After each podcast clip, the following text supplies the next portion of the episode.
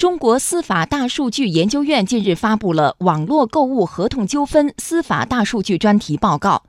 报告显示，近年来网络购物合同纠纷案件不断增多，更多消费者开始诉诸法律维权。来听央广经济之声记者洪浩的报道。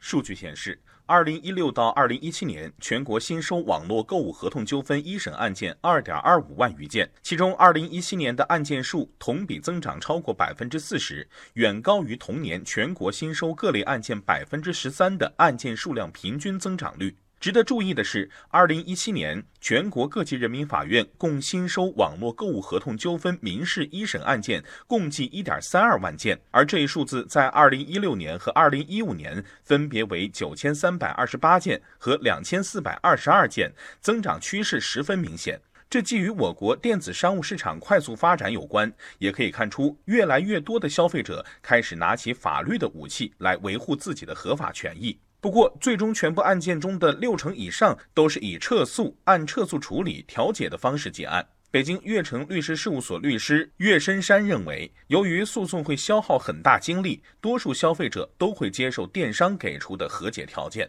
在提起诉讼的过程当中，那这个时候电商可能会跟对方做出一些呃调解的工作，或者是和解。那这个时候呢，可能说消费者主张的是一百块钱，电商可能说得你你别诉了，反正那个我给你五十。那互相让一下步，然后这事儿就解决了。那绝大多数的消费者可能会选择接受这个。从购买商品发现问题到找消费者协会投诉，最终对簿公堂。实际上，能为了维护自己的合法权益，坚持走完这个流程的消费者并不多。对于每一个单独的消费者来说，电商平台和商家都处于强势地位。一旦在纠纷调解过程中出现电商平台或者是商家不够配合的情况，消费者的维权就会遇到极大的阻力。对此，北京汇佳律师事务所主任律师邱宝昌认为，应当从电子商务交易的顶层设计上加大规制力度，靠单一的消费者维权。基本是很难做到，所以这就需要我们在电子商务交易的这种顶层设计上，应该要加大规制的力度，要让各方当事方都要遵守法律，遵循公平公正的原则来实施民事行为。